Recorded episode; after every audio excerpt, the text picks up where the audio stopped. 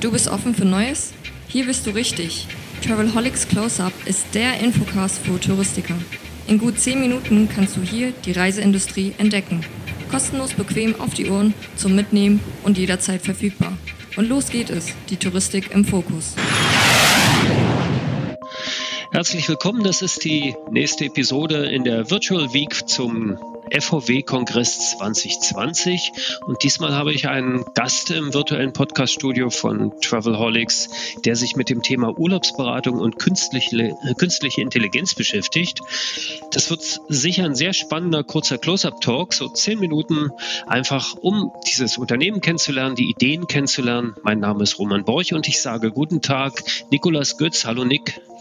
Hallo Roman, Servus. Ja, du bist von der, der Gründer von Adigi.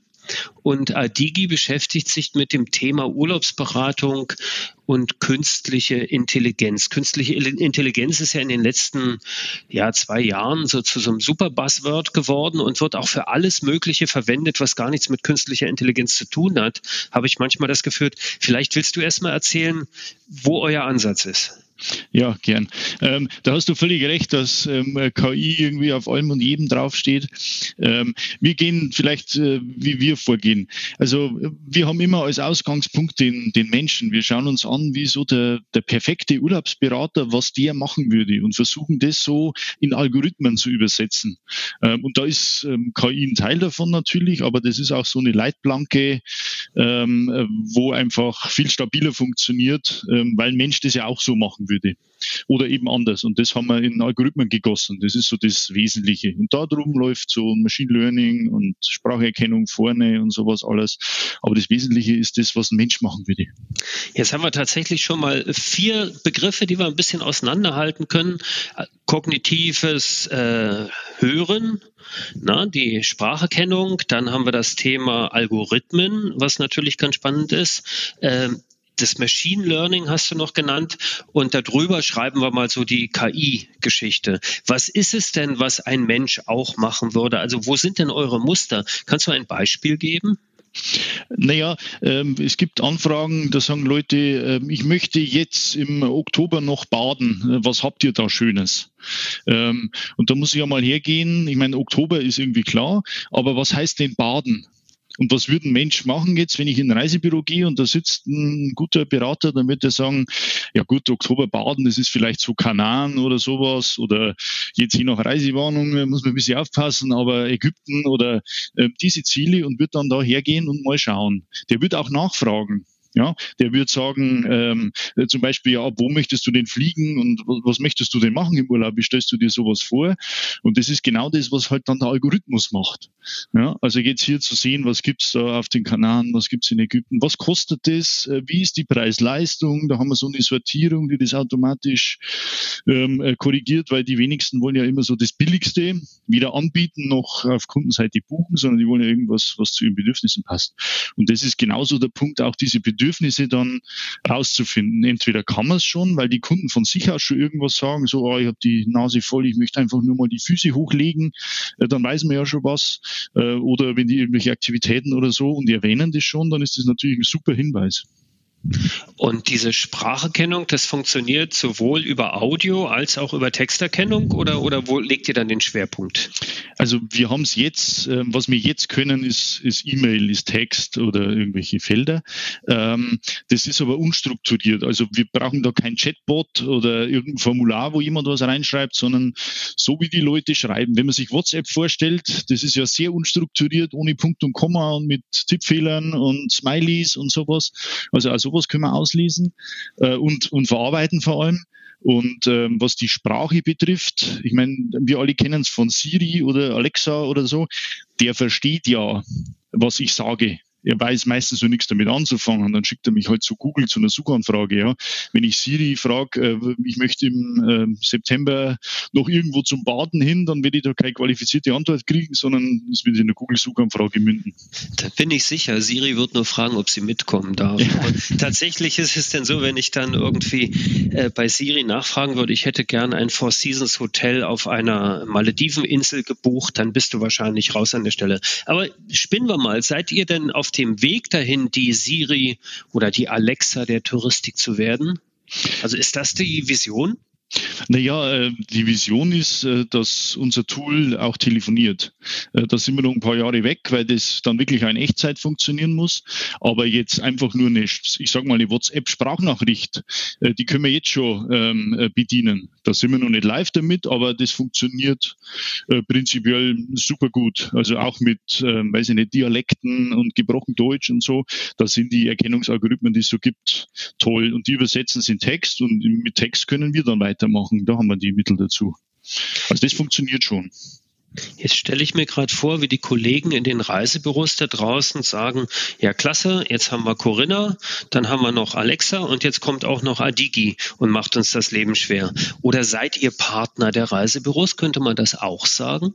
Also ich würde es ich äh, ganz eher so sehen, ja, als, als Partner. Es ist einfach letztlich ein Tool, äh, das auch den Expedienten dann das, das Leben erleichtert.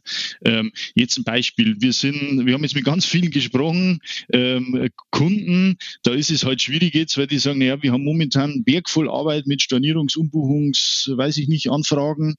Ähm, aber weniger jetzt die Urlaubsangebote. Und das ist ja das, was Spaß macht. Ähm, wir sind auch in der Lage, diese Flugzeitenänderungsmails, die von Veranstaltern kommen, bitte informieren Sie unsere gemeinsamen Kunden über die Änderung seiner Flugzeiten und so, ähm, diese ganzen Sachen einfach automatisch weiterzuschieben.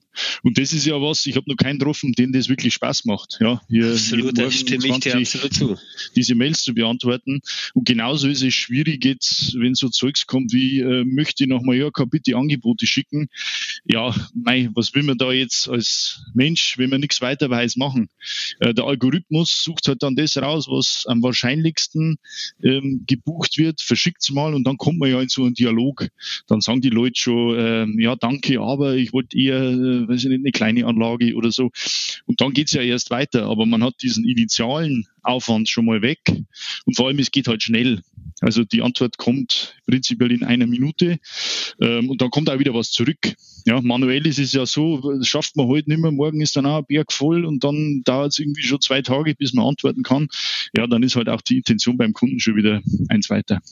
Das ist ja auch eine der großen Herausforderungen, das Thema Automatisierung äh, der Prozesse im Reisebüro. Und da könntet ihr dann durchaus auch Helfer sein auf Seiten der Reisebüros oder auch für Veranstalter natürlich, wenn man halt äh, Prozesse verschlanken möchte, Automatisierung einführen möchte und die Kompetenzen dann doch eher in Richtung der Beratung und der Angebotsqualität lenken möchte.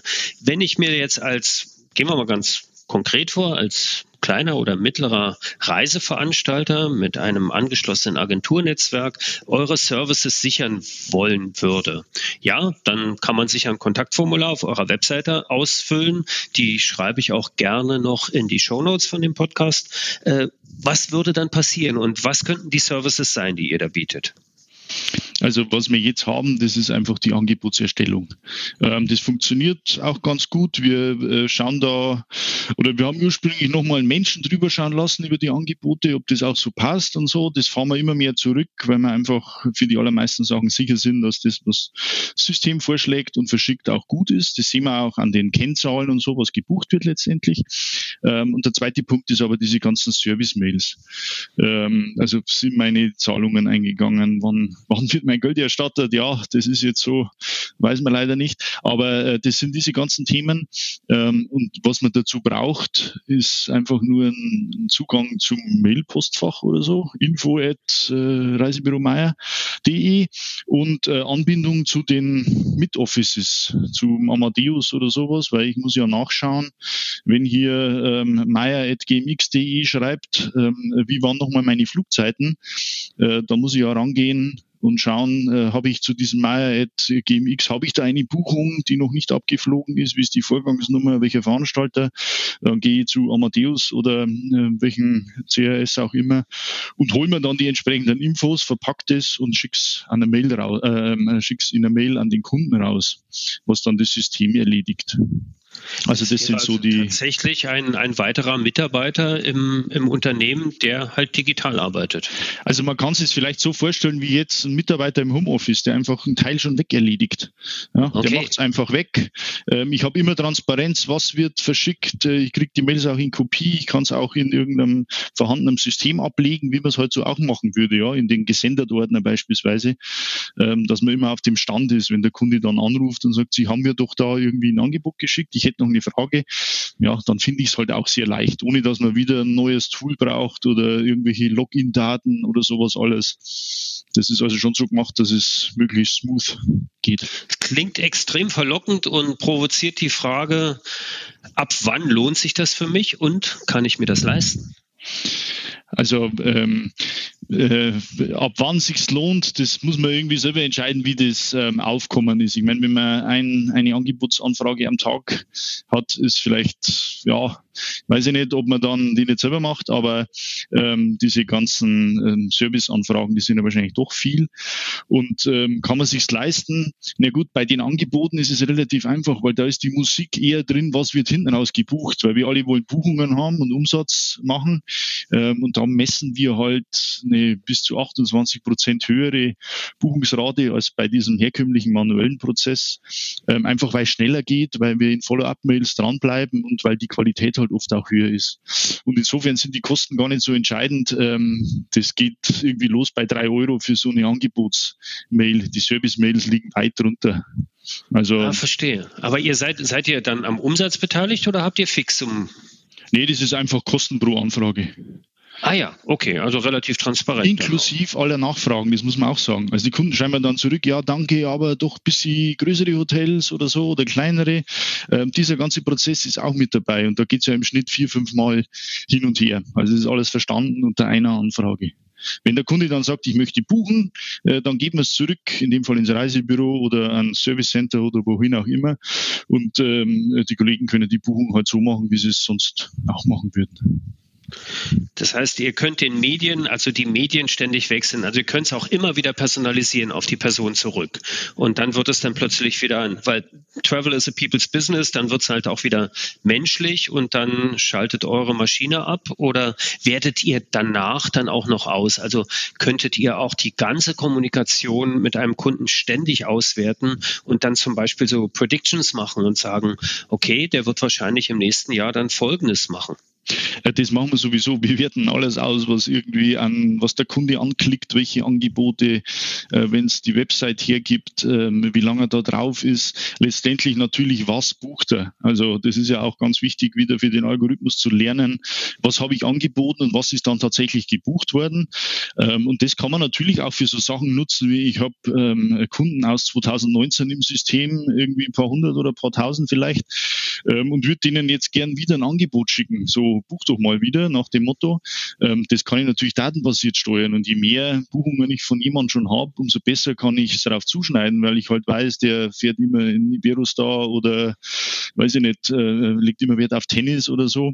Für sowas haben wir halt Algorithmen, die dann ähnliche Hotels rausfinden und ähm, auch versuchen, den Zeitpunkt, wann ist so eine Mail sinnvoll, ähm, äh, wieder zu bestimmen. Und natürlich geht es. Ja, klasse. Äh, und diese Algorithmen habt ihr alle selbst geschrieben und die oder schreiben die sich dann selbst weiter? Ja, das wäre also das wäre wunderbar, wenn die sich selbst äh, reproduzieren würden. Soweit sind wir noch nicht. Äh, ja, wir haben es tatsächlich selber entwickelt. Wir haben anfangs auf ein paar so Standardsachen von Amazon, Microsoft und so gesetzt, aber recht schnell festgestellt, äh, dass gerade in der Touristik, wo es ja sehr tief ins Detail geht, ähm, dass wir da nicht weiterkommen und haben dann einfach ähm, das Zeug selber entwickelt. Haben halt jetzt den Vorteil, wir haben alles unter unserer Kontrolle und können an jeder Stelle irgendwie eingreifen und haben es auch so transparent, dass wir immer wissen, was die Maschine macht. Das ist ja so in diesem KI-Umfeld immer so ein bisschen umstritten, weil das so eine Blackbox ist. Äh, wir haben es so aufgesetzt, dass wir jeden Schritt nachvollziehen können und machen das auch tatsächlich. Also wir haben äh, Touristikexperten, Tourismuskauffrauen meistens sitzen, äh, die das auch wirklich nachvollziehen und sagen, ja, hier an der Stelle, ähm, da sollte aber doch was anderes machen oder hier, das ist gut. Das ist ein ganz wesentliches Qualitätsmerkmal. Das letztendlich wandelt sich dann der, der Beruf des Reiseverkehrskauf Menschen in Richtung Trainer für Maschinen vielleicht unter Umständen. Wo steht denn die Maschine eigentlich? Und muss ich mir das so vorstellen wie den riesigen Supercomputer, der ganz viel Strom frisst und die letzte Antwort auf alle Fragen weiß? äh, so weit sind wir noch nicht. Ähm, ja, tatsächlich läuft das bei, äh, bei AWS in der Cloud ja. äh, in, in Frankfurt irgendwo. Das ist halt, das ist auch nur ein Vorteil, das Zeug ist halt einfach skalierbar. Also das haben wir ja jetzt mit Corona gesehen oder letztes Jahr mit der, mit der Cook-Insolvenz. Da hat man halt von einem Tag auf den anderen irgendwie hunderte Vorgänge am Tisch, die alle jetzt abgesagt werden oder so. Und ich würde dem Kunden gerne Alternativen schicken. Aber wer soll das alles machen in der Kürze der Zeit etc.? Ähm, dem Algorithmus ist es wurscht, wie viel Anfragen er bearbeitet. Da dreht man halt den Server eins auf, beziehungsweise macht er selber, wenn er an die Grenzen kommt, macht sich größer und damit ist das Thema erledigt. Ja. Ihr seid ein Startup, Nick. Äh, ihr seid auch gefördert vom Wirtschaftsministerium, richtig? So ist es. Ja. Und, und seit wie lange am Markt jetzt schon? Also uns gibt es jetzt seit 2019, seit Januar 2019 als eigene Firma. Und wir äh, kommen so von daher, also ich komme aus dem Online-Reisebüro von nix wie weg. Ähm, und so ist auch die Idee entstanden, weil wir halt die gleichen Probleme, die wir jetzt lösen, halt tagtäglich gesehen haben und irgendwie gesagt haben, das muss doch besser gehen, als dass da äh, Menschen den ganzen Tag irgendwie Zeit verbringen, Mails weiterzuleiten und irgendwelche langweiligen Sachen zu machen, die dann auch noch dauern und ist nicht wirklich gut. Und ja, so sind wir halt drauf gekommen, dann das Ganze als eigenständiges Produkt zu machen, weil das halt was ist, was quasi der ganze Markt ja, benötigt. Also so wie ich das jetzt höre und so wie ich es verstanden habe, war das, glaube ich, eine sehr gute Idee. Nick, ich wünsche euch da ganz viel Erfolg und würde mich freuen, wenn ich das auch ein Stück weiter begleiten könnte, vielleicht noch mit einer weiteren Episode, wenn ihr den nächsten Step gegangen seid oder sowas. Das war sehr erfrischend. Ich danke dir ganz herzlich für die Ausführungen zum Thema Urlaubsberatung und künstliche Intelligenz von Adigi. Danke dir und äh, danke auch fürs Zuhören. Ja, danke Roman. Ciao. Danke, mach's gut. Ciao. Oh, schon zu Ende? Aber bald gibt es eine neue Episode vom Travelholics Close-Up. Abonniere einfach den Podcast, dann verpasst du nichts mehr. Und wenn du selbst mal ans Mic willst, um dein Unternehmen vorzustellen, just call Travelholics, der Podcast für Touristiker. Stay tuned.